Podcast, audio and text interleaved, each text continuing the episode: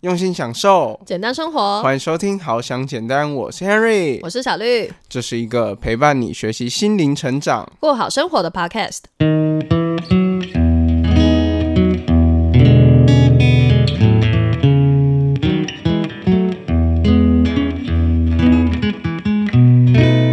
为什么我们在十四到二十六岁会特别感受到孤独？大家可以想一下哦，就是十四到二十六岁，我们就是从国中晋升到高中。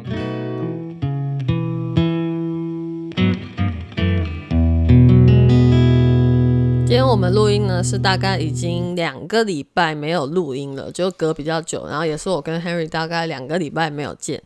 他就突然给我了这样子一个脚本。这个脚本的名称呢，叫做《如何面对孤独》。哎，等一下，等一下，我跟你讲，我就是一直以来都觉得自己是一个很会面对孤独的人，所以我才可以写得出这样子的脚本，有吗？并不是因为因为没有两个礼拜没看到你，我就觉得很孤独。OK，可是我觉得应该是你在这两个礼拜当中就有领悟到一些什么事情，所以才写出这个脚本，是吧？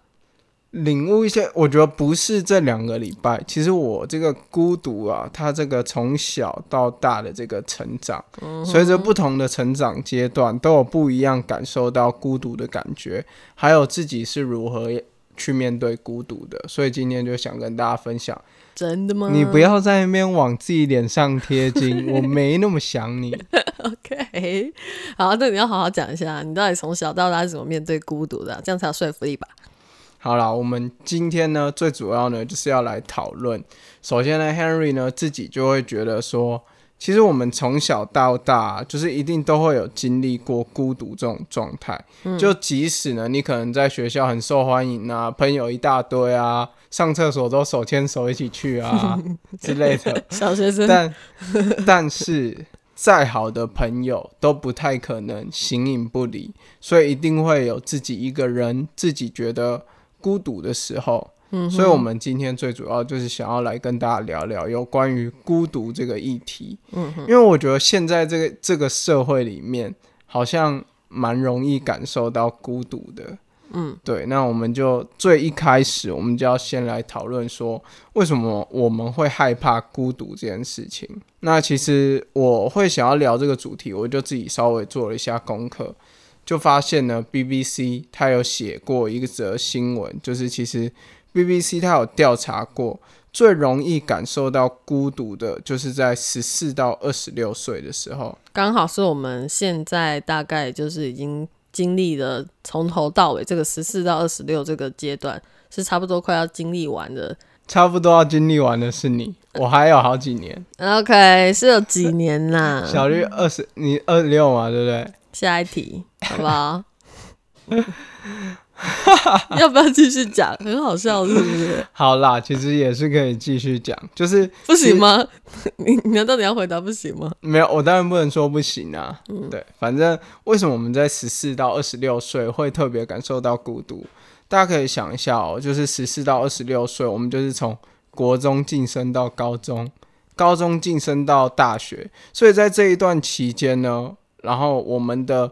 呃生活环境是会一直转变的。每一次的转变，我们都必须要适应一次新的环境。对，那有时候我们国中如果没有跟好朋友读同一所高中，然后高中升大学的时候没有跟好朋友读同一所大学，在刚开始在认识新朋友之前，我们多多少少都会感受到一些的孤独。然后即使是大学毕业啊，大学毕业前几年的工作，可能有些人可能几个月就换一次工作，或是很快就换一次工作。一直在学习不同的环境，然后就是去认识很多很多的人，嗯所以我觉得在十四到二十六岁这一段期间，会特别容易感受到孤独。我们好想简单，有蛮多的听众也还是在这个年龄层的。对我们好像真的看一些数据来看，真的是蛮多的听众，大部分的年龄都落在这个地方。对，所以我相信大家应该正在经历这段过程，就算没有也没关系，你也一定曾经经历过嘛，就知道说，诶，怎么样就是才是你孤独的状态，或者是搞不好你已经有自己面对孤独的方式，到底有或是没有呢？那我们今天都可以来讨论一下，或许有新的方法去面对它。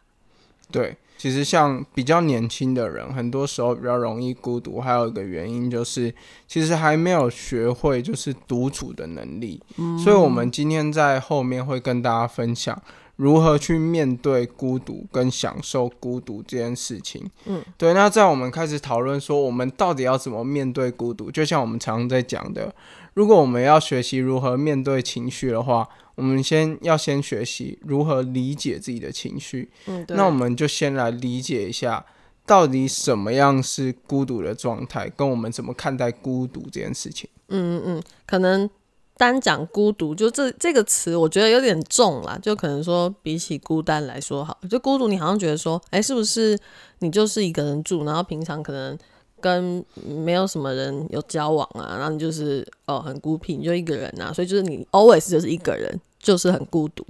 就是这个其实是一个呃呃比较刻板印象的说法了，好像你没有那么容易这么孤独，但其实很多时候你都是一个人的状态。比如说，可能你回家路上，你不一定有人陪嘛。那你上学的时候八个小时，或是你上班的时候八个小时，或许都有人在你旁边。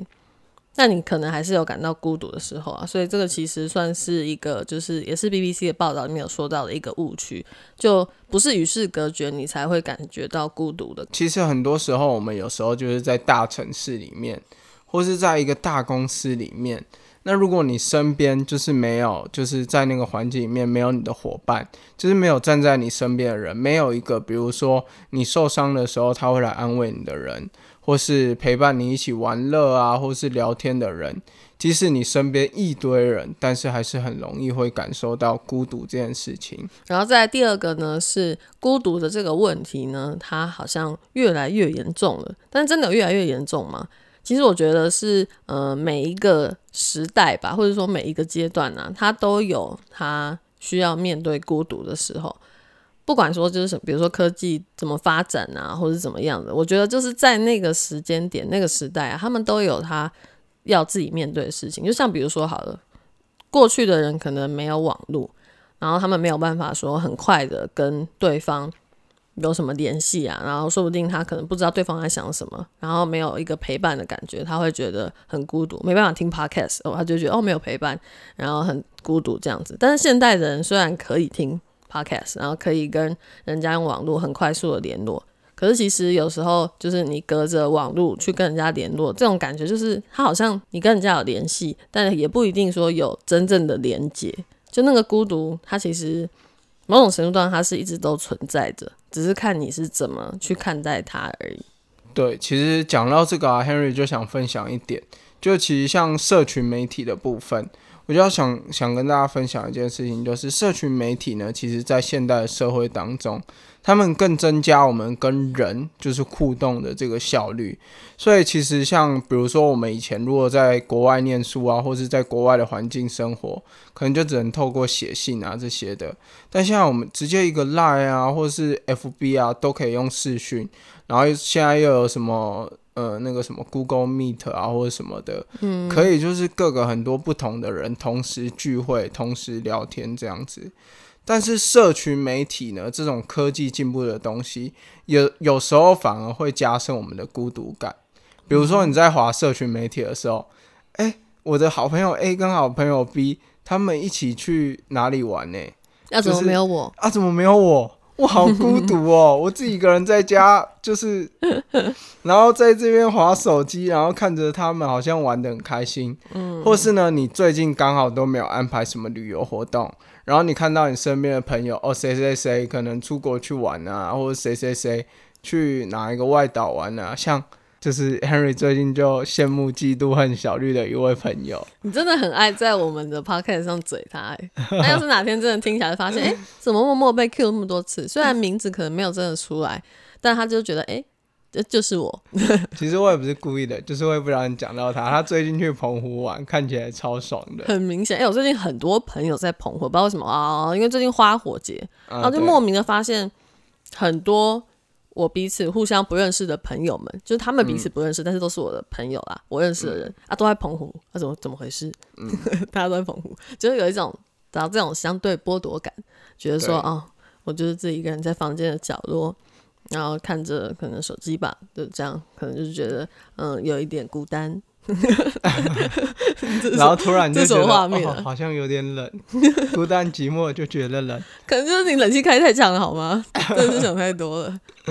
好啦，那再来第三个呢，就是我们很多时候都会觉得孤独没有任何好处，嗯，因为从小我们就被告知说，诶，一加一大于二啊，所以你身边就是要有同伴，要有伙伴啊。你如果丢到史前时代，如果你身边没有伙伴，你就会被老虎吃掉、被熊吃掉之类的啊。有伙伴应该也会被老虎吃掉吧？又不是每个人都少年派，什么东西啊？啊，反正就是可能一般人会觉得说，哦，这样子的一种情绪，就是可能孤独的这种情绪，可能就是不好的，它好像没有什么存在的必要。但其实它存在到至今，就是一定有它的用处。就像我们讲的，很多我们之前讨论过的各种情绪，不管是生气啊、悲伤啊，甚至什么焦虑也好，它都有它存在的意义。那孤独存在的意义到底是什么呢？嗯，我觉得孤独存在的意义的话，有几个面向可以做分享。第一个面向的话呢，就是像比如说，假设把它看作是一种负面情绪的话，它其实也有一个意义，就是说，诶，你可能在做某些事情的时候，你需要别人跟你一起做，你反而会更好。讲一个例子，就是以前我在算数学的时候，而且写哦这一题解不出来，哦我怎么那么笨啊，然后就开始很多看旁边的人吗很不？想算，然后呢觉得很无聊啊或者什么之类。看旁边的人，我没有不是在考试的时候，我是说可能我自己读书的时候，所以这个时候呢，我就会发现，哦，原来我自己一个人算数学的时候，我都会感受到非常的孤独。可是今天如果我是自己一个人在看，就是国文，嗯因为我很喜欢看一些国学常识啊，或是看一些古文经典的这种东西。嗯我在看国文的时候，我就会自己一个人很投入，我反而不希望身边的人来打扰我。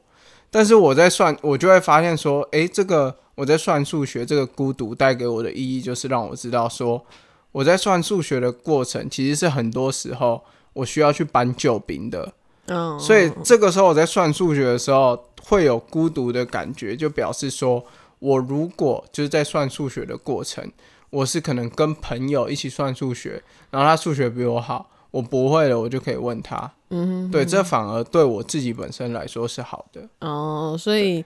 就是在写数学的时候，你会比较容易觉得，哎、好像需要别人的帮助，所以会特别容易在那个时候感到孤独。如果你找不到人的话，这样，孤独的意义呢，还有另外一个面向，因为大部分孤独的时候，我们都是自己一个人。但是有一件对我们来说有帮助的事情呢，它也是只有我们自己一个人的时候才可以做的，就是享受独处这件事情。那这个享受独处的部分，我们在节目的后面也会跟大家做分享，所以大家要持续听到最后，但是不要快转拉到最后面这样子。好了，因为今天呢，这个脚本呢是 Henry 写的，所以 Henry 自己呢本身就从小到大都有一些孤独的这些故事，然后今天就想要来跟大家分享一下。就是我 Henry 其实一路以来呢，都有从孤独当中，就是学习到自己的某一些面向。那 Henry 也是从学习心灵成长之后，才回去一步一步回推，说，诶，自己以前小时候的这些童年往事，带给现在的我，或是曾经的我什么样的影响？嗯在这边跟大家分享，就是就是我小时候很常就是去亲戚朋友家，然后说：“哎呦，帅哥呢，弟弟。”就是很常就会被称赞说：“哇，你儿子好帅，好可爱哦。”就是真的好会亲跟我。爸讲，真的很亲切啊。嗯，就是，然后我小时候都觉得，哦，我超帅的，哦，我超可爱，超多人喜欢我。我小时候一直以来都是一个这种，就是被其他人这样子众星拱月的这种感嗯觉。哼，然后长大后才发现，哦，原来就是不管看到谁都会这样讲。对，我觉得不管是这样，可是我觉得我也有真的某部分比一般人在更多一些。你就是深信不疑，他们讲的这些都对，没是真的。错，没错，对，所以我那个时候就是就是非常的自恋，对，所以其实我从小的时候，可能是因为很常就受到别人的这种称赞，然后呢，我就小时候其实很想要当一个万人迷，就是我会很希望呢，就是呃大家都很喜欢我啊，然后呢就大家都觉得哇，Henry 就是很帅。然后小小年纪就非常的潮啊，或什么之类的，很想要符合别人的期待。然后我记得小时候大家一定都有写过一篇作文题目，叫做《我的志愿》。嗯，那大部分的人都会写，我以后想当医生，想当科学家，想当什么之类的。那我记得我当时呢，心里想的是，我想要当一个电影明星。但是我作文题目其实不是写这个。那为什么想当电影明星呢？大家都知道，就是说，因为电影明星。想红，那个时候小时候哪会想到什么红这件事情，只会想到说大家一定都会觉得我很帅，然后大家一定会觉得电影明星就是很厉害啊，很高光这样子，就是想红嘛。你刚才描述的那个就是想红。好啦，对，就是想红。我到现在还是想红，从小到大都执迷不悟啊，没有。好了，但是我要跟大家讲的事情，虽然那时候我心里是想，我以后的志愿是要当电影明星，嗯，但是其实我真正在写作文的时候，我写的是我想要当一个房屋中介，嗯，因为那差不多是在我国小的时候，然后呢，我爸那个时候正在做房仲，刚好我爸那时候。有成交一个房子，所以那时候我们家那段时间就过蛮好的。每个礼拜六日呢，都有都会去外面吃饭，然后呢，就突然觉得哇，我爸突然变得好慷慨哦，然后呢会一直带我们去吃饭，然后我就觉得哇，房屋中介好像是一个很棒的职业。然后我就写说，呃，我希望我未来呢，可以像爸爸一样，就是当一个房屋中介，然后很照顾家庭，然后会带我未来的小孩去吃很多好吃的东西。但是为什么我会这样写呢？其实我会这样写的原因，就是因为我希望让老师觉得说，诶，我是一个好像很懂事，然后呢，很理解父母他们工作，然后未来会是一个帮助家庭的人。我是想要展现自己这样子的状态，就去给老师看，我才这样写。但是我并没有真实的表达说，我未来想要当一个电影明星。对，所以这个时候呢，我就发现说，从我这个小时候的故事，我就可以知道说，很多时候我都是那一种很希望我身边的人都很喜欢我，然后我就努力的去讨好别人。但是我其实很多时候都不知道自己要什么。我就会觉得，我为了符合别人的期待，我就要展现说很帅的样子，很好看的样子。所以我以前常常被人家诟病的一点就是，Henry 你真的很爱耍帅。我从从小到大，国中、高中到大学，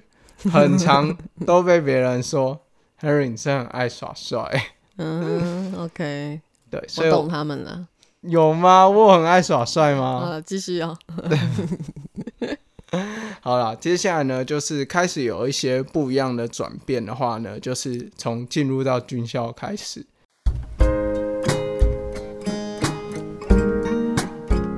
最近我们做了一份问卷，希望可以更了解大家度过低潮时遇到什么样的困难。而且填写问卷就可以获得平西窑静陶咖啡的消费优惠哟！记得点开资讯栏链接填写表单，让我们更了解你哦。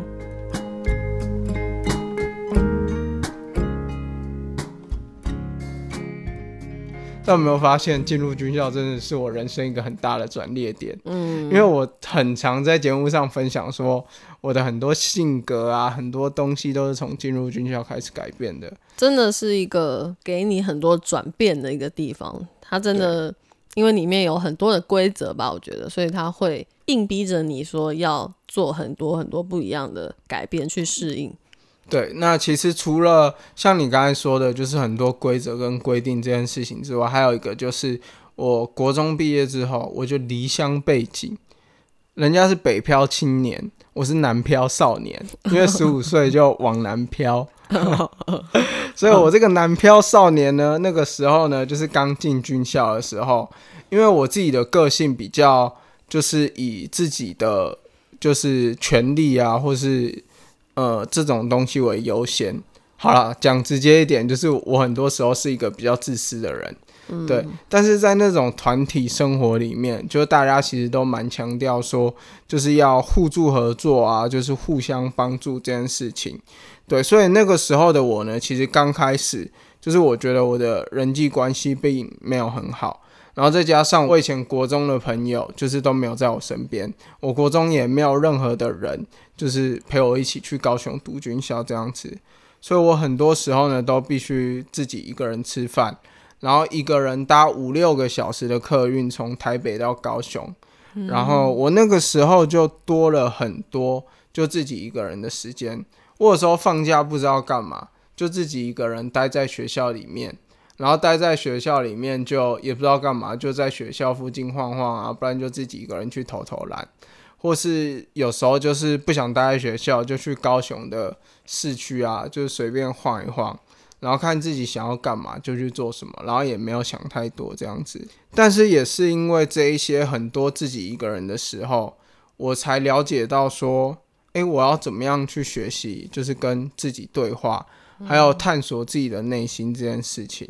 因为我发现也是在那段期间，我发现说，诶，其实我自己一个人的时候，我不需要去符合别人的期待，我也不需要去讨讨好别人，我自己想要做什么就做什么，我想要去哪个景点就去哪个景点。嗯，所以是从这个时候才开始说，诶，发现到一个呃，可以自己很舒适的一个生活的方式吗？对，我觉得是。这个时候才开始有一些，就是可以独自的生活的这个方式。不然以前我国中的时候，因为我觉得跟我自己的成长环境比较有关系的是，以前我回家常有时候回家的时候都只有我自己一个人，对，所以我就会很希望说。我在做很多事情的时候，国中啊，就是要找朋友一起啊，打打球要找朋友一起啊。然后国中我们有一群朋友，就基本上做什么事情都一起的那一种，就很长假日都是一起打球打五六个小时，然后再一起去吃晚餐这种。那真的是跟我还蛮不像的。我本来就是独生女，所以我就是还蛮习惯，可能放学回家就是一个人回去，然后在家可能就是自己待着这样。我就觉得蛮习惯的，然后加上我可能又是电视儿童吧，就我就很习惯说，哎，自己一个人在看着什么东西。或许可能现在的小孩，现在的我啦，可能就是自己看，可能 YouTube 啊，然后或者是自己看电脑、看手机什么的，就对我来说是很习惯一件事情。所以其实我觉得说独处这件事情是很正常的，我不会把它特别觉得说，哦，我现在是很孤单的呢，还是说怎么样？就我不太会有这种。因为一个人而感觉到孤单的问题，知道吗？就从小对我来说，这个就不是问题，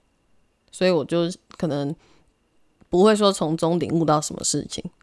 嗯，我记得我比较有印象的是，就有时候我就是放学的时候，我都不喜欢回家，哦，然后我就会喜欢就是找朋友一起，可能去朋友家，或是假日的时候去朋友家玩啊，或什么之类的。我比较少自己一个人，就是直接待在家。然后那个时候，很多时候我都会就是带我弟一起，然后我们两个人就会去别人家溜达这样子。嗯哼，对。可是让我蛮意外的是，小绿是独生女，可是她好像从来都不会觉得孤单这件事情。我也会说，可能有时候去个同学家玩啊，还是什么的，但是我真的不会特别觉得说好像很孤单。其实从小到大，很多人都会问诶，就会问我说：“哎，你都是自己一个人长大的，就家里没有其他小孩啦，这样。”那你会不会特别觉得说，哎，很孤单、很无聊的时候？那我就会想想，就觉得，嗯，好像也还好。就是如果，嗯，真的想找朋友的时候，也是有朋友啊，有同学啊，就我就觉得还好，不会说就是好像很孤单怎么样的。对，所以其实呢，刚刚呢，就是从 Henry 自己的故事啊，就是我们有分享到说，Henry 到很多时候自己一个人的时候，就是。到高雄去读书的时候，理解到说如何自己一个人独处这件事情，所以接下来呢，我们就要跟大家分享说如何独处，然后呢去面对孤独这件事情，就是怎么样去享受自己一个人的时候独处的这种时光。对，那第一个呢，我想要跟大家分享的事情就是。你可以好好的运用你自己生活的自主权。怎么说运用自己生活自主权？就是如果你是一群朋友出去的话，然后呢，你问大家说：“诶，等一下要吃什么啊？”可能有一些人就会觉得说：“哦，我想要吃火锅。”有些人觉得我想要吃烧烤。有些人觉得火锅跟烧烤太贵了，我只想吃路边摊。嗯，这个时候就会变成说，这个团体就是大家都有各自想要做的事情。他反而呢，有时候可能会变成说一种就是社交压力，然后就让大家来投票说等一下要吃什么。可以有一个人可能他的口袋已经没有任何的钱了，但是因为大家都决定要去吃那个，所以他就必须可能说：“哎、小绿，可不可以借我多少钱？”嗯对，然后就就会造成这样子的状况。嗯但是你自己一个人的时候，你是不需要考虑这一些的。嗯嗯，所以就是可以从另外一个面向来看，就是你自己一个人的时候，你反而可以有最多的选择权，因为你真的不用说去在意任何人有什么样的需求，就是你自己的需求，那个时候才是最重要的。哦，我想分享一个比较有趣的，嗯，就是我那时候觉得运用自己生活自主权这件事情啊，有一个是大概在我高中的时候，那时候高中的时候是刚我刚开始接触到潮流品牌的时候，所以那时候我们都会就是我那时候身边交的一群朋友都是很喜欢潮牌的这一种，所以我常常刚开始就常被他们嘴说，哎、你很不会穿衣服哎、或者什么的，因为那时候流行窄裤啊或什么之类的，然后我就会觉得说，我好像就应该要符合别人的期待嘛，就想要穿跟他们一样，这样我跟他们一起出去的时候，就是才不会被看不起啊或什么之类的。嗯对，但他们也不会因为真的我穿怎么样就看不起我，只是顶多用嘴巴嘴一下而已。但是我自己就是心里就会过不去，所以我就必须要穿很窄的牛仔裤啊或什么之类的，但其实我并没有很喜欢。嗯，对所以这个也让我说，我自己一个人的时候，我就可以决定说，诶，其实我可以穿个篮球短裤就好。所以呢，其实我觉得运用自己的生活自主权呢，也是让你更认识自己的方式。你会更了解说，诶，你自己喜欢什么样的穿搭，或是你喜欢吃什么样的东西。这样，如果今天一个团体出去的时候，当大家不知道要做什么事情的时候，你也比较好，就是依照自己的意见，就是给大家一些想法，比你会比较懂得如何表达自己。嗯，这个就是延伸到第二点。第二点呢，它就是在讲说与自己对话、探索内心的这个好处，就是你在自己一个人的时候呢，是特别可以去跟自己对话的。怎么说跟自己对话？就是为什么要跟自己对话这件事情，我不知道大家有没有这种感觉啊？就是一整天下来，然后到了睡觉前，就是你会觉得说，哦，你的脑袋里面真的转了很多很多事情。不只是很多事情，有可能它只是一件事情，然后它就会有很多的问题之类的，就是会有很多想法，你知道吗？然后很多想法就会变成是一种可能很烦躁的情绪，然后你不知道要怎么去梳理这些事情的时候，你就会觉得哦很烦，然后脑袋就转，然后晚上还睡不好，然后隔天早上起床又起床气，怎么样的，就是这样一直一直的循环下去，恶性循环，就就会导致说你真的是。整天的那个精神状态都不太好，这样，所以就只有在你自己一个人的时候，就比如说可能睡前，通常大部分人睡前总是一个人了吧，就你可以好好的就是自己说，诶，比如说写一下自己的日记啊，或者情绪日记、子弹笔记也好，不管，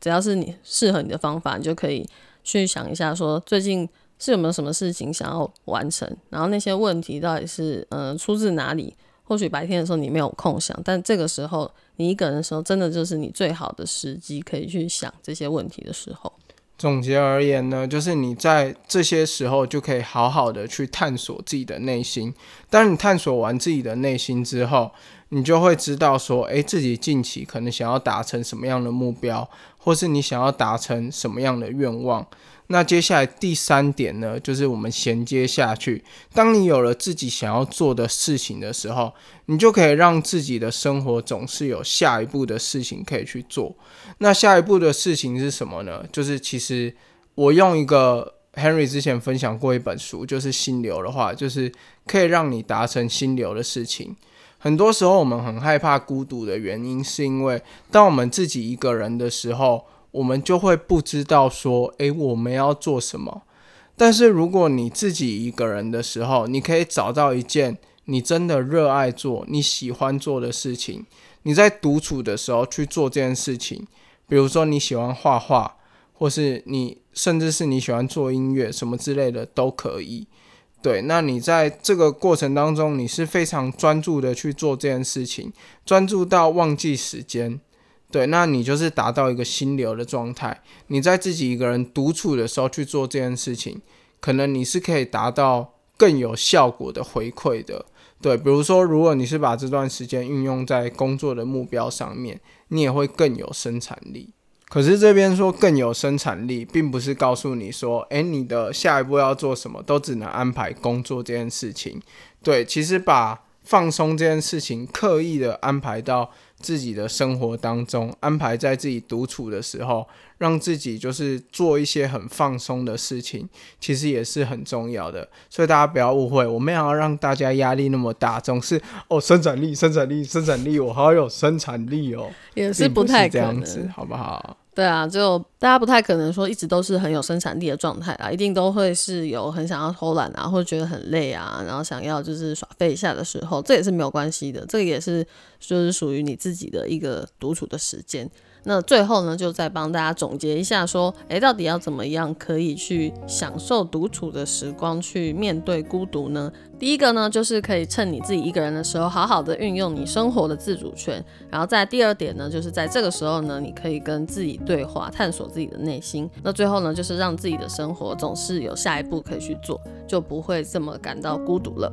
对，所以今天最主要呢，跟大家分享享受独处就是这三点。那最后呢，Henry 想要跟大家分享的这整集的一个关键内容，就是孤独呢，它可以使人郁郁寡欢，也可以是你享受独处、更认识自己的过程。那我们就下个礼拜再见啦，拜拜，拜拜。